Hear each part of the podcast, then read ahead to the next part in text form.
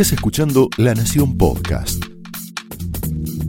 A continuación, Laura Di Marco explora amores y odios de los protagonistas y armadores de la política argentina en La Trama del Poder.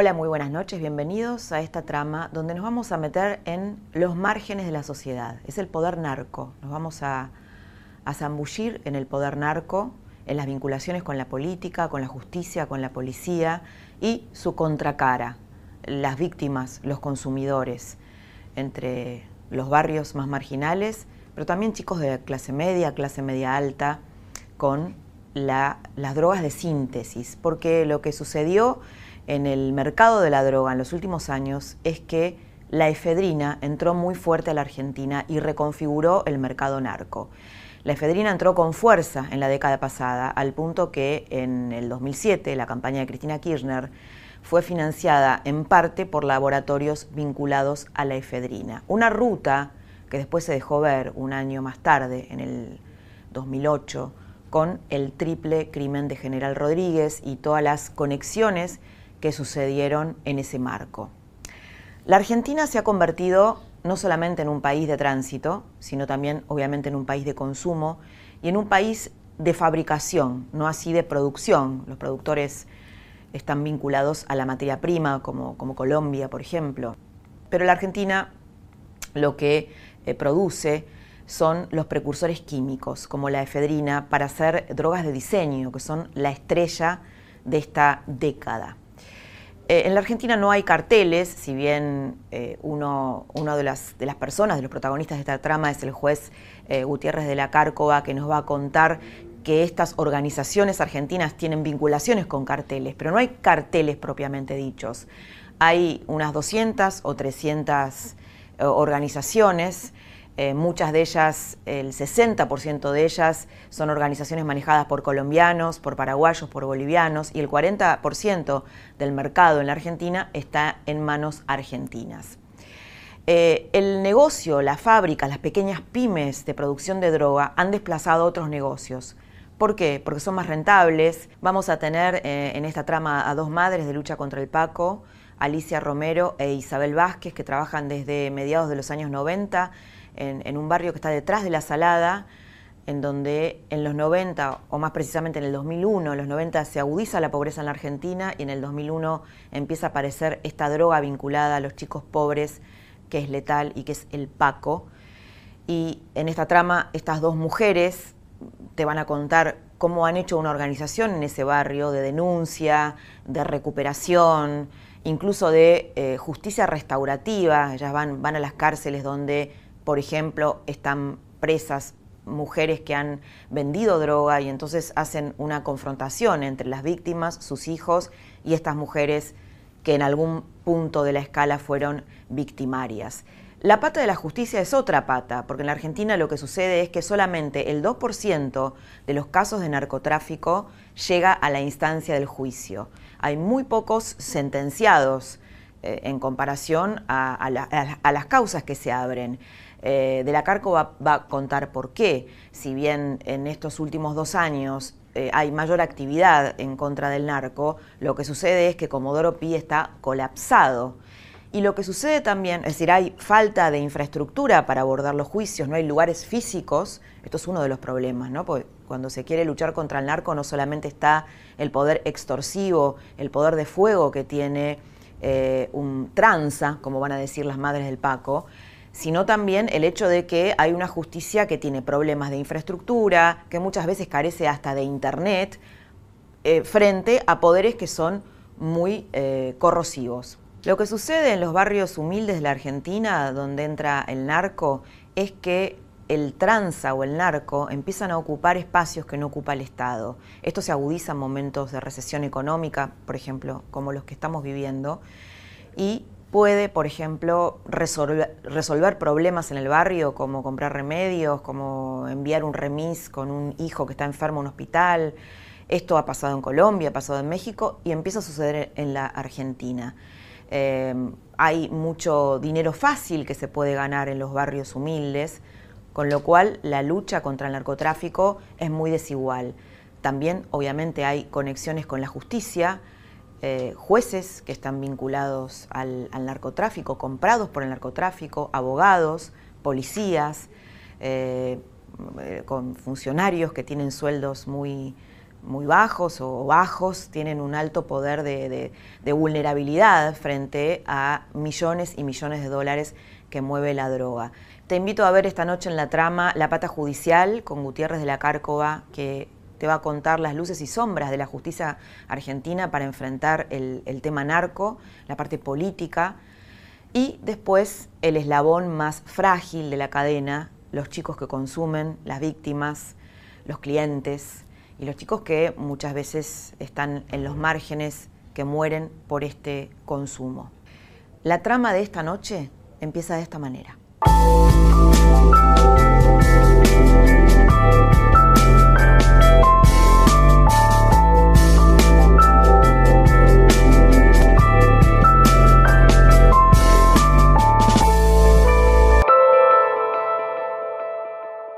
Doctor Gutiérrez de la Cárcova, bienvenido a la trama. Estamos en esta trama para averiguar en qué punto estamos con el tema narco. Y mi pregunta es, ¿cómo es el tema, la Argentina, digamos, sufrió un ingreso del poder narco muy fuertemente durante el kirchnerismo? ¿Cómo estamos ahora? ¿Y cómo, digamos, hay carteles en la Argentina, hay organizaciones? ¿Cómo es el mapa narco? Hay organizaciones con vinculaciones a distintos carteles. Eh, en arroz blanco, en carbón blanco, lo hemos visto en tema de Fedrina, eh, de Sinaloa, y esto no, no arranca en la última década.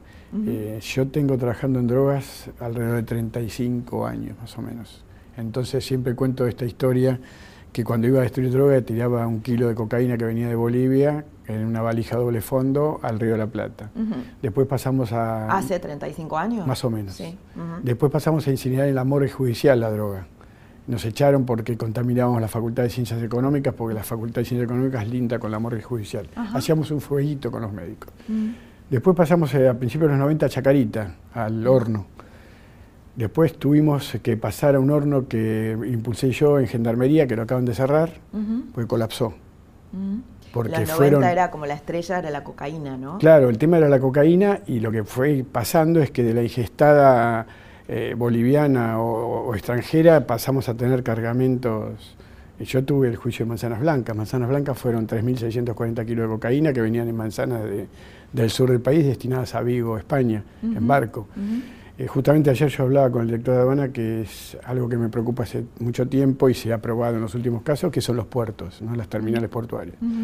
Y mm, fue, una, fue tan rápido esto que no puedo creer que yo arranqué allá por los 80 y varió mucho porque está todo mucho más complicado. Me preocupa mucho el tema de Rosario. Y el alerta de Rosario dieron los americanos hace unos años atrás con el desplazamiento. De los monos, ¿no? los, monos, y todo el desplazamiento que hubo desde Buenos Aires hacia Rosario, instalándose también para fabricar cocaína. Porque nosotros, yo estuve en la selva del, Chimaré, en Chapare, hace unos años atrás, 20 creo y como tenemos muy buena producción de precursores químicos, era toda una exportación de precursores químicos a Bolivia para la producción de la pasta base. Expliquemos un poco lo que es el precursor químico. El precursor químico son todas eh, las sustancias químicas que la Argentina tiene muy buenas, eh, que se utilizan para eh, producir la pasta base, que es el, después cocinada, es la cocaína. Yo le preguntaba, discúlpeme, el, el tema de la década pasada, porque nosotros nos olvidamos, pero en el 2007 eh, laboratorios vinculados con la efedrina financiaron parte de la campaña de Cristina Kirchner, ¿no? Sí, hubo una causa muy importante que fue la quinta de Maswich, que fue creo que la alerta y fue concomitante con la triple muerte de Ferrón Viniforza, que ahí aparece un poco, nosotros no estábamos no diría capacitados, pero sí diría que no estábamos capacitados. Nosotros recibimos cursos para saber de qué se trataba la efedrina, descubrir que venía de una planta que es el efedro, que venía de la India y China exclusivamente, y entonces se utilizó la Argentina como trampolín para mandar a México para la producción de metanfetaminas, porque México había prohibido la importación de efedrina por el problema que tenían con el éxtasis. Entonces se trianguló como pólvora, como eh, productos dietarios, se trianguló Argentina utilizando como trampolín. Y si no es me decir, equivoco, ¿cómo sería entonces la ruta venía de, de India o de China la efedrina a Buenos Aires, importada como pólvora o suplemento dietario o cualquier tipo de producto legal, y salía de vuelta a México, pero con ganancias millonarias. ¿no? Yo, nosotros habíamos hecho una cuenta hace unos años que se habían importado muy poco. Primero eh, deshicieron la competencia en esos años. O sea, supongamos había 500 laboratorios, bueno, quedaron muy pocos laboratorios que se dedicaban a la importación. Porque es un, también es un producto básico para las gotas nasales, para las gotas de la vista, o sea, se usa en productos eh, medicinales, medicinales, pero se usa en cantidades mínimas. O sea, hubo ajuste de cuentas con los competidores. Exacto, liquidaron Liquida, la El triple Climent tiene, está vinculado con liquidaron la competencia, se quedaron exclusivamente con el negocio y en un momento yo hice una cuenta con alguien que trabajó con la doctora Servini, mm. que en poco tiempo se importaron a la Argentina 154.500 kilos de efedrina. Eh, que les dejó una ganancia, porque teníamos una pata local importante acá que todavía no sé si se desentañó totalmente, eh, que dejó una ganancia de más o menos 2.100 millones de dólares, porque se compraba muy barato el kilo y se vendía muy caro el kilo. ¿La pata local era eh, fabricante también? Eran generalmente laboratorios y eran todos productores de sustancias medicinales. Eh, eso provocó que se hiciera un juicio en el Tribunal Oral Federal 4 de San Martín, que estuvo Segovia, que es el denominado el rey de la fedrina, que fue condenado a 14 años junto con un montón de gente. Eh, Recordamos un poquito el caso de Segovia, porque usted participó del tribunal que lo condenó, ¿no? El rey de la efedrina. Segovia era mozo del Club Regatas de Rosario y servía café. Eh, pasó cuando lo allanan a Segovia en su casa, creo que fue para el 2008, debe haber sido cerca de la triple muerte. Le encuentran dos Hammer, un Rolls Royce y 500 mil euros y 10 armas de guerra. ¿Pero que eh, alguien lo denuncia? Eh, eso venía de la investigación que estaban haciendo en Campana, por eso interviene San Martín. No conozco mucho esa parte. Yo tuve la parte de capital que hace el doctor Aguisqui como juez de primera instancia, que secuestra en Sadox, que es un depósito en Barracas, 600 kilos de fedrina documentado como una exportación de azúcar a México. Eh, tuvimos el juicio ocho meses, fue un juicio bastante complicado. Eh, tuve, no digo una persecución, pero tuve cinco recusaciones. Eh, ¿Amenazas tuvo? amenazas y una imputación armada en federal, estuve imputado para poder recusarme en una causa trucha en federal. claro, me sacaron, me, sacaron en tapa de una revista de Spolsky diciendo que ah. era eh, sí, tuve realmente momentos bastante complicados. O sea, ¿el, kirchnerismo lo atacó? Estuve, fue raro porque no entendía de dónde venía, porque cuando uno trabaja con determinados organismos, que no puedo nombrar porque hay organismos de inteligencia, lo que no entiende a veces es lo que es el fuego amigo. El fuego amigo confunde. Entonces eh, uno piensa que está enfrentándose con colaboración, porque no nos olvidemos que no solamente fue Fedrina lo que traía este muchacho importaba sustancias que ofrecía a Hamas y Hezbollah, eh, fue secuestrado parte de las sustancias venenosas, que es veneno que mata por contacto, que es la ricinina y la conitina. Yo trabajé, entre otra gente, con el FBI y trabajé obviamente con eh, servicios de inteligencia nuestros porque eh, parte de la sustancia no fue secuestrada. Eso vino por en encomiendas, si no me equivoco, por FedEx, por Federal. Pero, eh, doctor, a ver, cuando usted habla del fuego amigo, eh, ¿implicaba que alguna parte de los servicios de inteligencia podía estar implicado? Yo no entendía por qué me eh, aparecía recusado con grabaciones de charlas que yo daba en, esferas muy reservadas, en, o sea, en charlas que no eran abiertas al público. Por ejemplo, en un hotel internacional para empresarios católicos. Este, Y todo lo que hablaba estaba grabado el otro día y me recusaban en la audiencia. Entonces yo, prácticamente pasé bastante difícil ese año. ¿no? Es más, una colega me dijo, excusate porque te van a matar. Eh, ¿Y, nunca, ¿Y nunca pensó en excusarse? No, eh, los jueces penales, si tenemos miedo, tenemos que dedicarnos a otra cosa. ¿no? Siempre hay presiones o riesgo. Eh, esta gente manejó muchísimo dinero y el dinero da poder y el sicariato fue instalado en la Argentina hace pocos años. Nosotros no teníamos sicariato claro, que es el típico crimen del narco, ¿no? Sí, pero eso a mí me dolió mucho porque no teníamos ese, tema nosotros en la Argentina. Sicariato se instala, eh, yo creo que un poco a partir de Vina eh, Ferroni Forza, después tuvimos Unicenter, tuvimos un colombiano muerto eh, comprando una lancha en San Fernando, tuvimos el de Dorrego y Ferial Corta un domingo a la tarde que paseaba con la novia en bicicleta, y me estoy olvidando algunos otros más, pero eh, después tuve yo una causa de 200 kilos, una exportación de una terminal de puerto, que la persona que muere era, estaba vinculado a, a un campo en Entre Ríos donde exportaban por la terminal de puerto eh, ya se nos habían ido 200, porque en esa época, estoy hablando de no mucho tiempo atrás, la escucha telefónica se hacía en Santa Fe, los cassettes iban por correo argentino a inteligencia de prefectura a Buenos Aires y se, la droga se iba por la misma escucha, porque decían la abuela ya se fue y la abuela es por el pelo blanco. Ah, eh, la abuela que es un sinónimo, una metáfora de, La abuela es por el pelo blanco. Se fueron 200 kilos y yo armo una inspección ocular en la causa la causa está terminada, están condenados, y fue muy gracioso porque viene prefectura a buscarnos, íbamos los tres jueces con la fiscalía, cámaras, todo para hacer una inspección ocular, y yo pensé que íbamos a hacer una mañana de paseo, y fuimos a la esquina de Comodoro Pi.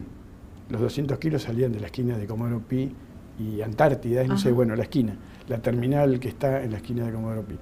Eh, ahí había quedado prófugo un gerente de la terminal, por eso yo le insistí, ayer justo tuve una charla con el nuevo administrador de aduanas, que necesitamos escáner, eh, porque ya la droga no se mueve en la panza de una ingestada de 20 años. La droga se mueve en cargamentos. ¿En cargamentos? De toneladas, lo que fue carbón blanco, lo que fue arroz blanco, lo que fue manzanas blancas. O sea, eh, dentro de cargamentos de, otros productos, ¿no? Obviamente, jabón en polvo de lavar la Ahora, ¿cuál es el grado de, porque digamos, estamos hablando de gente que maneja mucho dinero, poder de extorsión, de compra, ¿En qué medida el narco está eh, ligado a la política o a políticos, a jueces, a policías? ¿Hasta dónde penetró? Yo creo que hoy la Argentina fue penetrada en casi todos los ámbitos. Eh, ¿Actualmente también?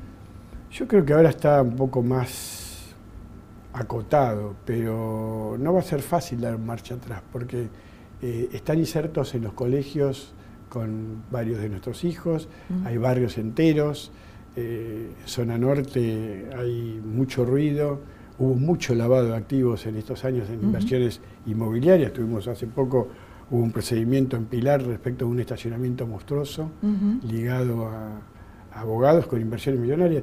Yo creo que va a ser difícil porque yo recuerdo siempre un tema que tuvimos con un mexicano, eh, la gente que maneja estos negocios no transporta la droga, ni la va a ver con una Glock o un arma, vienen con trajes de 20 mil dólares, relojes caros, paran en hoteles internacionales, eh, se manejan con compartimentos estancos respecto de la organización, no conoce el tipo que va a trasladar la Federina. Yo tuve Federina en, en, Claucol, que creo que es un pegamento, en, distintas sustancias. No se conoce el tipo que hace el transporte con el que maneja y dirige la operación. Y no está conviviendo en el hotel de, en Constitución. Ese señor viene para una cirugía plástica a Buenos Aires, viene y, es muy difícil probarlo. Sí, ahora, pero lo que estoy pensando es, eh, entiendo que manejan plata en efectivo, ¿no? El Bueno, yo he tenido secuestros de 800 mil dólares eh, en valija de doble fondo, pero cuando a mí me hablaban de los bolsos hace poco en un programa que no fui más, eh, nosotros tenemos bolsos de dinero hace años. Claro, pero digo, para lavar ese dinero, supongamos en una inversión inmobiliaria, cuando alguien va con ese dinero en efectivo a hacer una compra, no es eh, no, genera ruido, digo, porque si no hay eh, complicidad. Yo me acuerdo de haberlo llamado al titular de la UIF porque tenía que transferir 800 mil dólares y la UIF no tenía cuenta abierta, no podía transferir. O sea, o pecamos de naif o de, ineptitud, podemos decirle complicidad, ineptitud, pero me acuerdo que tenía 800 mil dólares para transferir a la UIF y no podía transferir porque no había cuenta abierta. Y yo mm. tenía 800 mil dólares depositados de una causa de lavado. Este, yo creo que mejoramos un poquito, ¿no? Hemos ajustado. Mm. Con el tema del control de precursores, Cedronar en un momento tenía dos personas para controlar eh, precursores químicos de todo el país. Era un chiste. O sea, eh, no sé si fue doloso o culposo, pero hizo mucho daño esto porque va a costar remontar. Este año Rosario tiene 130 muertos. No sé si en los últimos días paró, pero Rosario es una preocupación mía muy grande porque revertir va a costar. Claro, eso le iba a preguntar a Rosario. Tema los monos que empiezan a actuar, eh, bueno, hace ya muchos años, recién están condenados ahora por algunos homicidios. Eh, ¿Por qué tardan tanto las causas en llegar a juicio? De hecho, hay un muy bajo porcentaje, creo que es un 2%, las causas de narco que llegan a una sentencia. ¿Por qué? El problema es así. Yo eh, juro en el 93. Tengo los mismos muebles, el mismo espacio físico, el mismo sistema eléctrico, eh, no hay archivo. Eh, yo no puedo mensurar eh, en cuánto se aumentó el trabajo, pero se aumentó mucho, en una proporción muy grande, y aparte de eso estamos en el mismo lugar. Entonces, si no hay inversión en infraestructura, porque nosotros eh, padecemos también problemas de salud, problemas familiares, si somos seres humanos como cualquier otro, eh, y por más que uno a veces trabaje sábados, como me ha pasado, feriados, eh, ferias, el juicio de manzanas duró 14 meses, porque a veces desde el lado de la política, Ministerio de Justicia, toman las cifras, las encuestas, ¿no? las estadísticas. ¿Cuántos, ¿Cuántos juicios hizo el Tribunal federal en lo penal económico Che, qué poco. Pero claro, si estuve 14 meses con Manzanas Blancas o 8 meses con Segovia o, cualquier causa grande de penal tributario, porque también tenemos todo lo que es la evasión impositiva, entonces en número a lo mejor es poco, pero a lo mejor nos pasamos toda la semana hasta las 8 de la noche y algún sábado. Entonces necesitamos que en algún momento se entienda que para enfrentar el crimen organizado transnacional hace falta infraestructura es decir, no estamos preparados, no tenemos en la infraestructura. Yo recuerdo una charla que tuvimos con Caravano cuando empezó el gobierno y le dije, si vamos a hablar de justicia 2020, necesitamos un edificio más grande, ampliar como Pi, necesitamos un sistema informático que sea mejor que el LEX 100 porque se, se para y se planta y colapsa, eh, necesitamos más salas de juicio y salas de juicio que no sean dos por dos, porque yo tengo 14 dominicanos ahora a juicio el año que viene y debo sentar 14 presos con 14 defensores, la única sala que está es AMIA. Y mm. AMIA se usa para los casos OTESUR y todos los resonantes casos que tiene Federal Criminal. Entonces, en algún momento alguien va a tener que invertir. Lo que mejoró mucho fue la cobertura de vacantes en el Consejo, que estuvo ah. muy parado, pero sin inversión. Ahora, tema Rosario, usted dijo varias veces que le preocupaba el tema Rosario, que vemos crímenes, eh, guerras entre familias, narco. ¿Por qué Rosario? ¿Por qué Rosario está penetrada por el narco? Y, digamos, ¿cuánto de los monos todavía queda impune, de la banda de los monos? Muchas de estas organizaciones siguen manejando desde dentro de la cárcel. Eh, ¿Pero no hay posibilidad de controlar eso? Eh, sí, hay posibilidad de controlar. Pero yo cuento una anécdota que pasó con Segovia. Segovia, antes del juicio, eh, en una requisa, el servicio penitenciario le encuentra dos notebooks, seguía manejando, estamos hablando de la Unidad Federal 1 de máxima, de 6 y dos eh, señoritas que eran bailarinas de Tinelli adentro. Es una cárcel de hombres. ¿no? Eso provocó el desmantelamiento de todo ese pabellón de los penitenciarios. Evidentemente está eh, una investigación federal en Loma de Zamora. El, narcotráfico corrompe. Claro, claro. Esto y corrompe todo tipo de líneas. Sí, claro. Entonces, bueno, Sobre todo para funcionarios que, bueno, tienen sueldos exactamente. bajos. Esto pasa acá y en otras partes del mundo también, pero bueno, tenemos que estar alertas, eh, hay que capacitar a la gente. Yo he dado charlas a la gente del servicio penitenciario, le he dicho que hay que tener mucha testosterona masculina para los tiempos que nos ocupan, porque esta gente ya no va a hacer túneles. En cualquier momento nos va a bajar un helicóptero en el patio de una cárcel de máxima y se va a llevar a alguien. o van a bueno, como ha pasado en Colombia o en México. O van a entrar a fuego que puede ser fuego externo o fuego interno. Es decir, esto lo hablo con inteligencia penitenciaria. Es decir, has crecido mucho, no solamente el número de detenidos, sino lo, no, es muy técnico decirlo, lo pesado de la calidad de detenidos. Hay peces más gordos, ¿eso es? Sí, los últimos años ya... ¿Y son argentinos? No. no ¿Y por qué eligen la Argentina? La Argentina ha sido un país laxo, en sus fronteras o poroso, ha sido muy gentil con su sistema migratorio. Yo recuerdo hace años haber tenido una charla con el jefe de policía y decirle, todos los colombianos que estamos viendo no vienen a probar nuestra pasta, a recorrer las cataratas, era eh, una inmigración colombiana terrible. Eh, y bueno, nadie advirtió esto o no lo quisieron advertir. Nosotros durante 10 años... ¿Y están instalados? Eh, yo creo que sí, que están instalados durante muchos años no hubo, eh, y esto lo sé por Naciones Unidas, Argentina no daba cifras, no teníamos estadística, no había cifras para Naciones Unidas. Naciones Unidas, y eso lo sé porque hablo con la gente de UNODOC, que es la Oficina de Drogas y Crimen de Naciones Unidas, contrataba consultoras privadas para saber lo que pasaba en Argentina. Entonces, hoy después de 10 años creo, y lo escuché decírselo a, Patricia el otro día, la ministra, eh, tenemos cifras. Entonces podemos saber dónde estamos parados en cuanto a delito, podemos saber cómo estamos parados en cuanto a los chicos que padecen adicciones a la droga. porque hay ¿Y qué se sabe de eso? Y ahí estamos flojos estamos flojos. Habrá hay una idea, no sé si usted me la corrobora o no, pero que el éxtasis se consume más en la clase media y el paco entre los chicos más vulnerables. ¿no? Es así, y el paco es devastador. Eh, el paco empieza. Yo descubro el paco en una conferencia en Mar del Plata que doy para los médicos psiquiatras que me preguntan por el Paco, yo no tenía idea del Paco, estamos hablando después del 2001, que lo que hacen es, en vez de trasladar el precursor químico a Bolivia, directamente trasladan eh, la cocaína, la pasta y la eh, cocinan acá. Ahí arranca el Paco. Estoy hablando 2002, 2003, 2004, arranca el Paco. Después es un, poco la droga de la pobreza. Es la droga de la pobreza, pero es devastadora en las consecuencias que hace en, el cerebro. ¿no? Eh, come la sustancia blanca de, los, de las neuronas. O sea, trabajar se está trabajando. Lo que pasa que yo digo que la Argentina a veces cabalga a caballo con rebenque y los narcos tienen submarinos de última generación y helicópteros. claro, en eh, Comodoro Pi por ahí tienen problemas de internet y el narco claro, está Claro, estamos como venimos atrás. Y la Fuerza de Seguridad este año tenía una baja de presupuesto importante también. ¿no? ¿Qué piensa usted con respecto a la despenalización del consumo personal de la droga, con respecto al negocio narco? ¿no? Por ejemplo, la despenalización del consumo de marihuana en Uruguay. Y yo en Uruguay di una conferencia con el ministro de Salud al lado y les dije de todo le dije que éramos un país emergente o fronterizo, que la marihuana que estaba viniendo, por lo menos la que está viniendo, tiene una concentración de THC 10 veces más de cuando yo era adolescente. Eh, tengo alerta de médicos. Yo estoy en, dos asociaciones de psiquiatras en adicciones. ¿no? Eh, hay muchos chicos de base frágil de salud mental que les provoca brotes psicóticos, la marihuana. Y dije de todo en esa conferencia, que era una conferencia con Isofonga, que es la Federación de ONG, que creo que han salvado un poco las papas a la Argentina, que son todas las comunidades terapéuticas que han trabajado estos años. Claro, que no, es, tan inocua, ¿no? O no es inocua. No es inocua y me parece que es lo de, Uruguay, yo se lo dije a la gente de Uruguay, ¿no?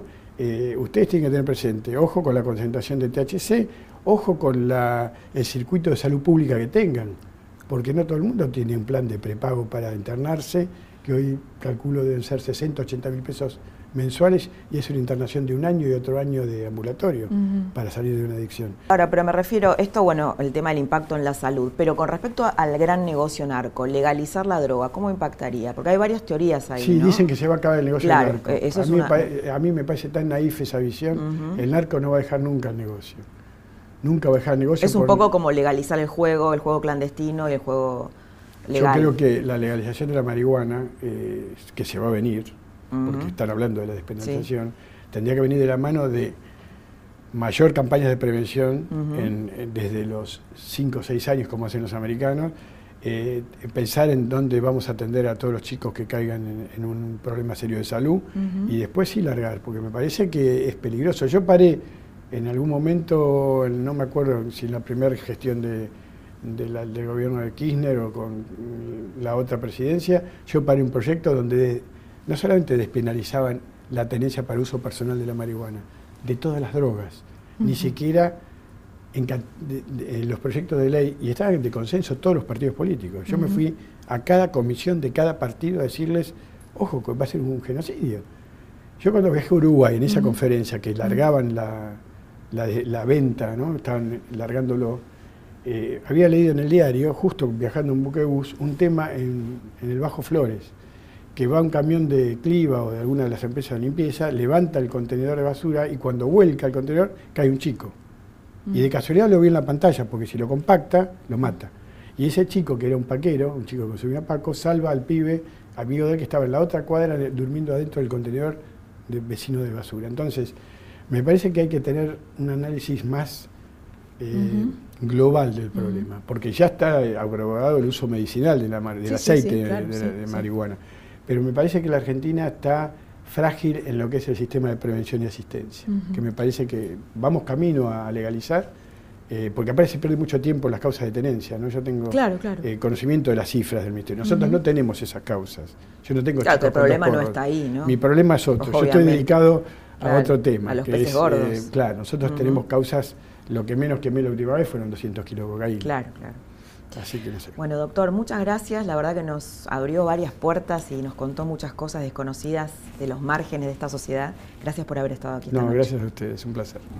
Hasta aquí escuchaste al juez Gutiérrez de la Cárcova, un juez que vive amenazado por los narcos y que te contó la parte más, más dura de esta trama. Ahora viene la parte más sensible con las voces de Alicia e Isabel, las madres que luchan en contra del Paco y que tienen una historia eh, sensible, fuerte, dolorosa, que la vas a escuchar en unos instantes.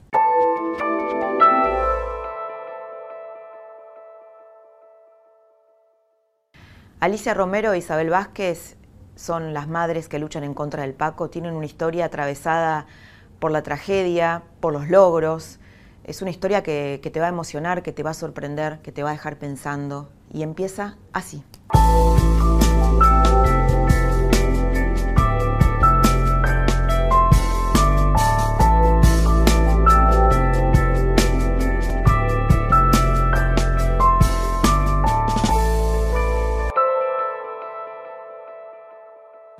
Alicia, Isabel, bienvenidas a, la trama del poder. Hoy estamos hablando sobre el narco, el poder narco, desde distintos ángulos y queríamos charlar con ustedes desde el lado de los consumidores, ¿no? de los chicos que consumen Paco, muchos de ellos se mueren por consumir Paco. ¿Cómo surge Madres contra el Paco y por la vida? Nosotros tenemos un comedor comunitario hace 24 años, eh, que también fue una necesidad hacerlo.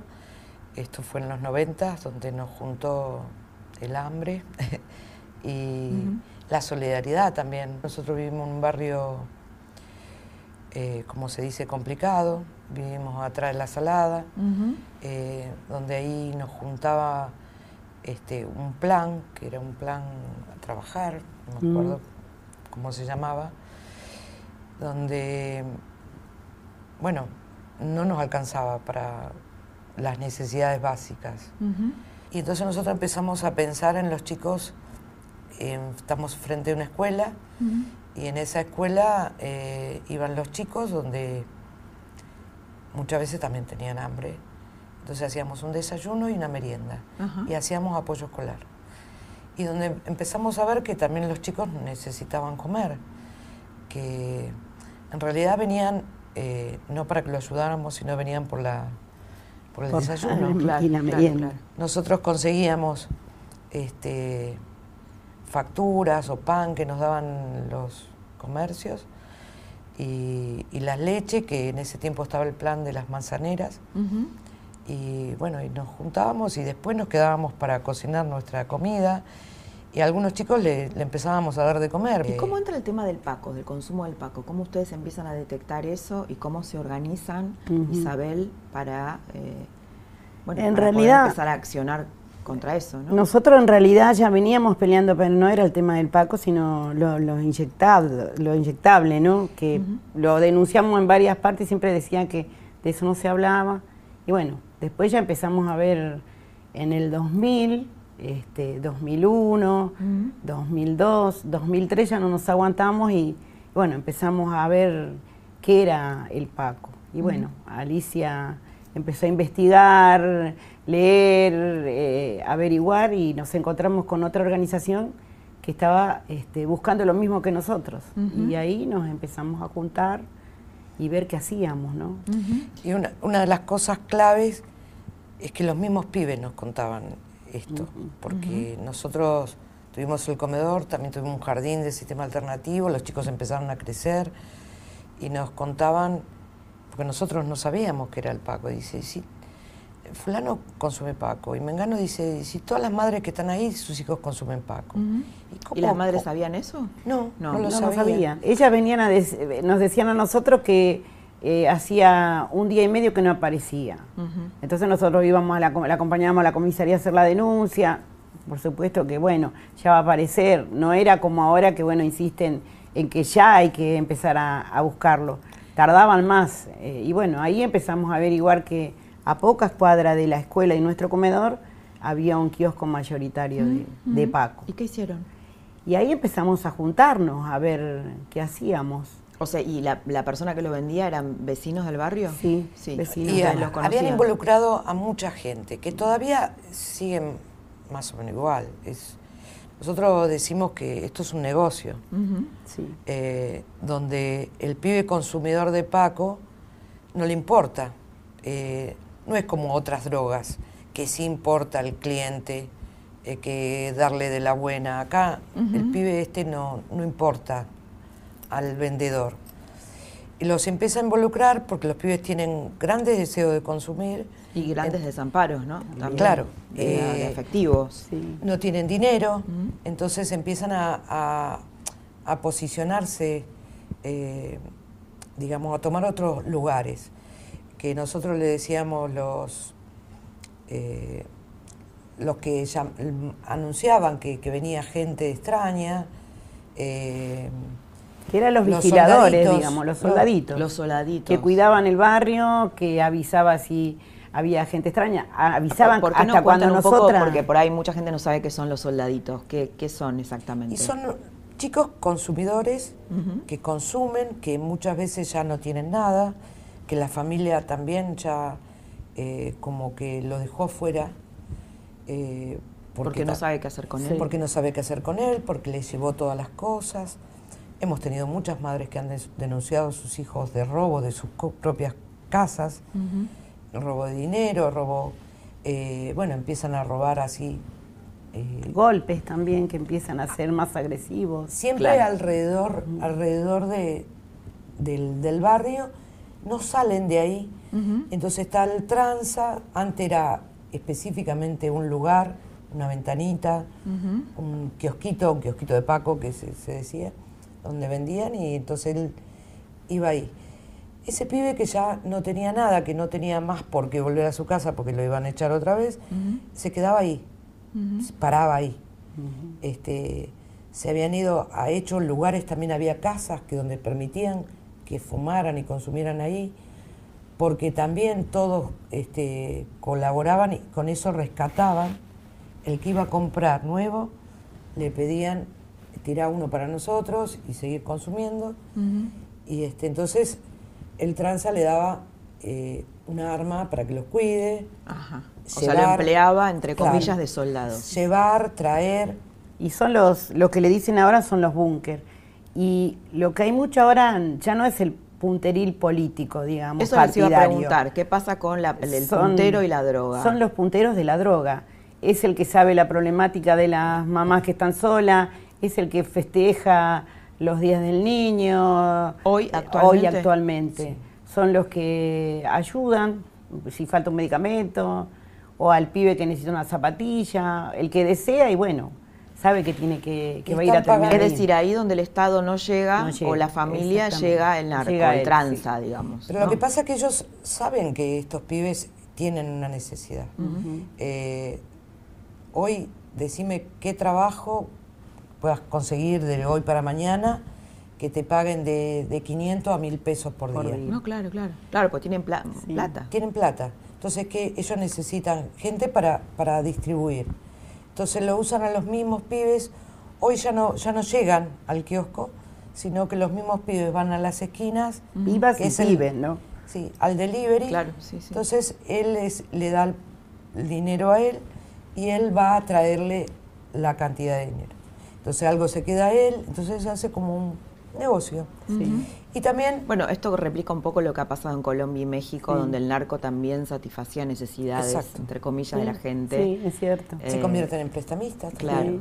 En una especie de suerte de benefactores ¿no? Dentro de la carencia. Sí, ¿Y sí. qué consecuencias tuvo esto en sus vidas? Porque me imagino que estar tan cerca de los, de los narcos, ¿no? Eh, ¿qué, Yo qué no, no- pasó no con diría narcos. Porque Nosotros hay le como un concepto... Tranza. Ustedes le dicen Tranza. tra. ¿Por qué? El ¿Cuál es la concepto diferencia? narco eh, es el más allá, es el que nunca llega. Ni el Estado policial, ¿no? ni el Estado judicial, el organizador. Es un organizador, porque acá se trae esta droga, eh, se fabrica en, en los barrios, eh, Se pero cocina. nunca, nunca Se cocina, claro. Nunca llega al organizador, al que trae esto. Porque siempre son los pequeños, el trance es el pequeño claro, conocido claro, el narcomenudeo. Sí. ¿no? Narcomenudeo. Lo que tenemos en los barrios es narcomenudeo. Ahora, el que lava ese dinero mal habido, que, sabemos que, se puede investigar, que es el, origen del dinero, eh, a ese no se llega. Que cómo puede ser con tranza tenga un cero kilómetro o pueda conseguir casas.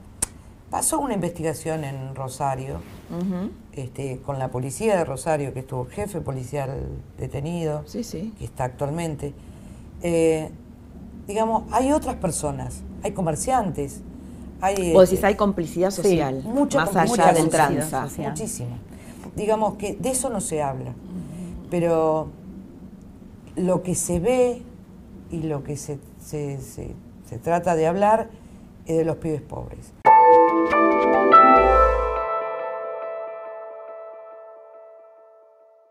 ¿Qué pasó con tu hijo Emanuel y si eso se vinculó? Tu hijo Emanuel falleció. Sí. ¿Eso está vinculado a las denuncias que ustedes hicieron? Yo creo que sí, porque nosotros este, empezamos a trabajar, empezamos a, a, sacarle, digamos, al tranza que estaba de turno los pibes. Empezamos a armar proyectos de trabajo, proyectos de estudio, eh, llevamos los chicos a, la costa a, trabajar. Y bueno, sacarle de repente doscientos y pico de pibe eh, era mucha plata. Y era justo en el auge. Y bueno, eh, en el 2009, en febrero, el 24, yo me quedé con un grupo y él trajo otro grupo que tenía que rendir eh, exámenes, sí. Y bueno, lo mataron en, la esquina casi de mi casa de cinco tiros.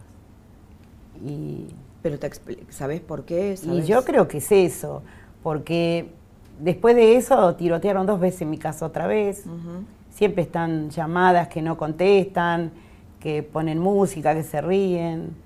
Este, yo creo que, todo tiene que ver con todo eso, ¿no? El que nosotras siempre estemos en los medios o denunciando. Nosotras somos las primeras madres que denunciamos esto. ¿Y cuántos chicos ustedes lograron sacar, tal vez contándome alguna, alguna historia de un chico eh, que hayan logrado sacar yo lo que, Yo lo que digo siempre es que a veces le digo a Alicia, ¿y cómo no querés que se drogue?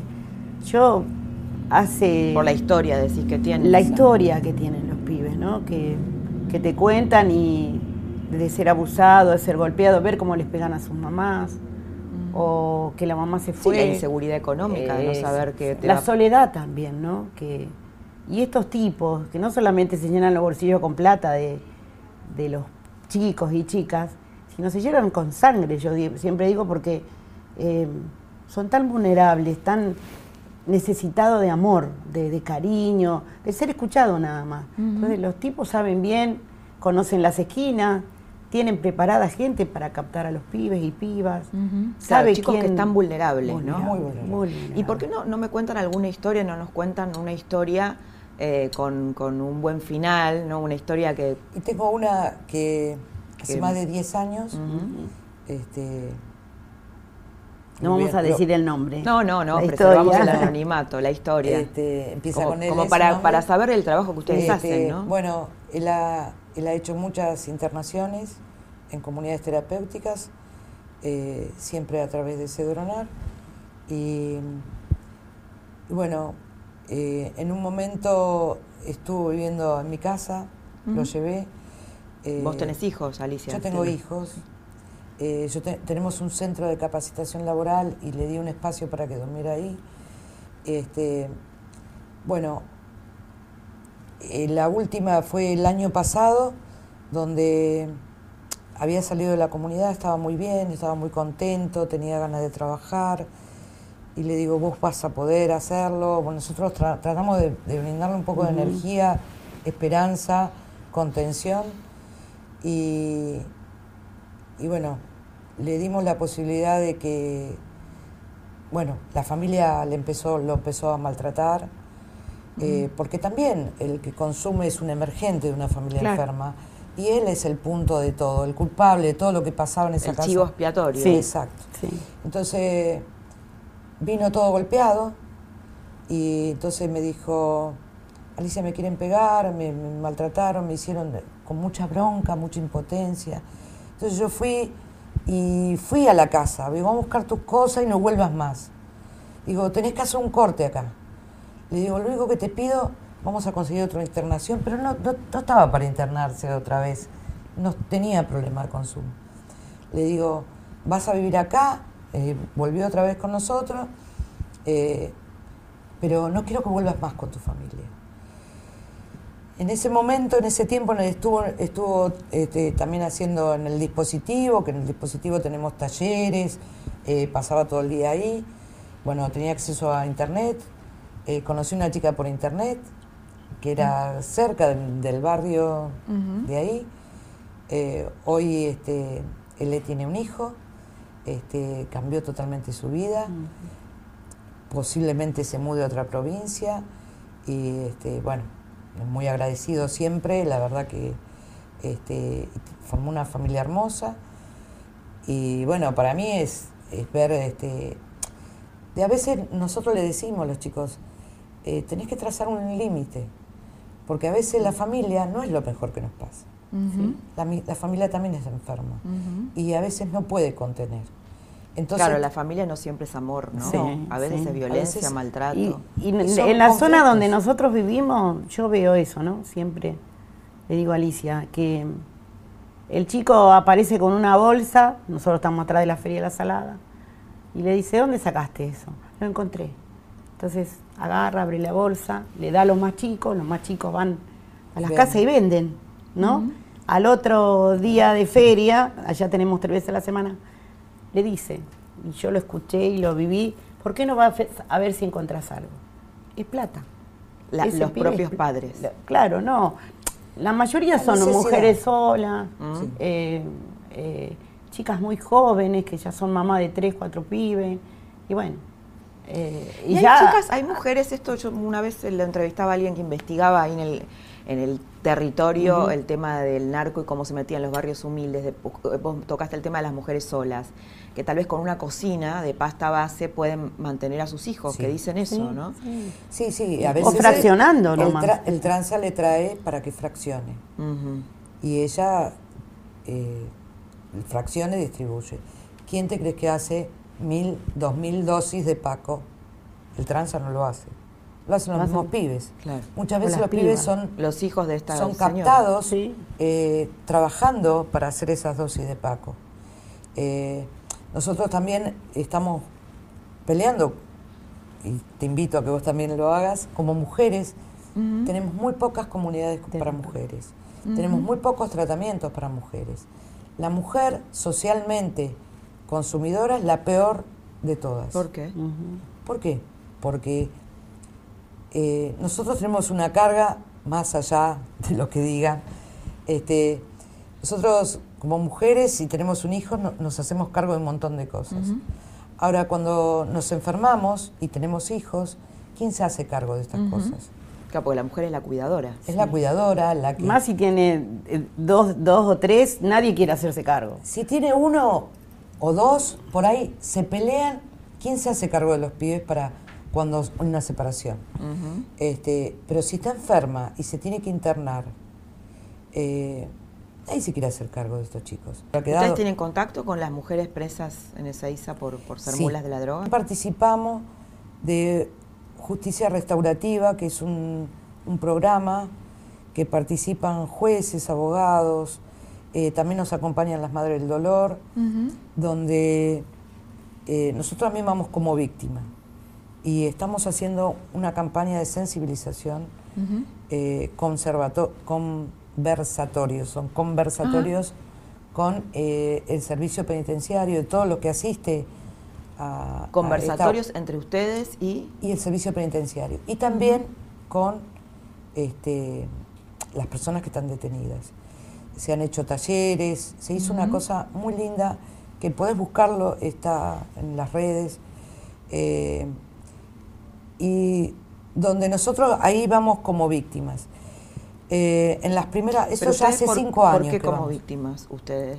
Como, como víctimas de, de ellas son vendedoras, vendedoras y vendedores, y que nosotros somos las que estamos afuera tratando de ayudar a esos pibes que ellos le vendían drogas. Ajá, ok. Ah, claro. Sí, sí. Eh, ¿Qué van a hacer O sea, cuando ese es el, salgan? ese es el diálogo que establecen. Sí. Que de algún modo para tomar, Sí. para que ellas tomen Tomen conciencia o para que. Claro, para que toma de tome, por eso se llama justicia restaurativa. Ajá, Empezar ah. a, a reparar. Y Y no, no a repetir. repetir. Claro, claro. no ¿Y repetirlo. qué les dicen ellas? La Cuando verdad ustedes que- les cuentan, por ejemplo, estos casos. Y bueno, nosotros contamos nuestra historia, Sí. cómo, cómo vivimos afuera, cómo nos cuesta conseguir un, un- una beca, una Sí. internación, cómo Claro, ¿cuál es el efecto de lo que ellos hicieron en los chicos? ¿no? Exacto. Entonces, eh, en un tiempo, al- los primeros tiempos nos mandaban cartas, cartas eh, de mucha de mucha tristeza y también de eh, como de arrepentimiento. Ustedes hablaron de las mujeres, ¿no? Como víctimas, pero también las mujeres como en el cambio y la transformación. Ustedes, por Sí. ejemplo, ¿no? Sí. Ustedes, las madres del dolor, eh, bueno, muchos años atrás las, las que- madres de, de Plaza de, Mayo. ¿no? Sí. Mujeres en ese, en el cambio. ¿Por qué mujeres? Y en general, lo que la, la que va, la cuidadora, la que si el hijo se enferma, ¿quién está toda la noche? La madre. Sí. Eh, si el pibe cae preso, va la madre a la cárcel. Madre, la mujer. Es decir, ¿ustedes no tienen hom- hombres que las estén ayudando en este momento? Sí, en- tenemos. Sí, Nuestros Ah, hijos. Nuestros hijos. Claro. Yo tengo un hijo varón y una, una hija Bueno, mujer. entonces están. Sí. Están los varones, pero siempre en la periferia, ¿viste? No van al frente, digamos. Pero en general, ellos son los como que ayudan desde otro lugar. este, pero Bueno, a lo mejor no saben las cómo comunidades, ayudar, ¿no? las comunidades terapéuticas, por ejemplo, están hechas especialmente para salvar a los varones. Sí. Las cárceles están hechas para los varones. este, pero sí las que tenemos que pasar y padecer eh, todo este tema, la trama del tratamiento, del acompañamiento, somos las mujeres, las que venimos. Bueno, todas las personas que necesiten nuestra ayuda, nuestro acompañamiento, estamos.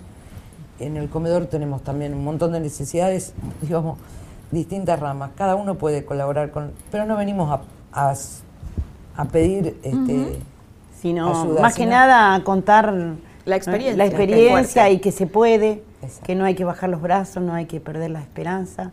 Y se porque- puede aún en mucha adversidad, ¿no? Como y- ustedes contaron. Y yo siempre digo que nuestros pibas y, pibes y pibas son la esperanza, son el presente y el futuro. Si no cuidamos de ellos, si no los valorizamos, si no los amamos, ¿no? Nosotras, vos dijiste hoy de las primeras madres, nosotros tomamos el ejemplo de las madres de Plaza de Mayo. Siempre decimos nosotras, sociabilizamos la maternidad, que no es solamente los hijos de Alicia ni mis hijos, sino que sean los hijos de esta patria. Que cada uno de nosotros valoremos a los chicos, que no nos crucemos de la vereda de enfrente. Quizás esté- ese chico esté pidiendo con la mirada nada más, ¿no? Que, que lo escuchen, que lo abracen.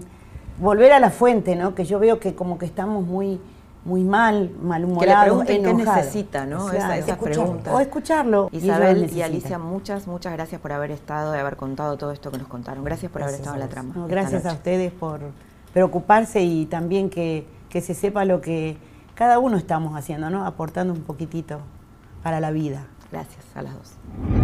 Paco, drogas de síntesis, chicos vulnerables, desamparados, pobres. Del otro lado, narcos, política, jueces vinculados al narco. Una trama que empieza en China y en India, llega a la Argentina y termina en los carteles de México y de Colombia, en un país como la Argentina que se ha convertido en un país con fronteras lábiles.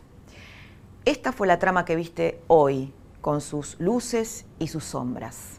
El poder del narco. ¿Y en qué punto estamos hoy? Te espero la próxima semana para seguir desentrañando otra trama del poder.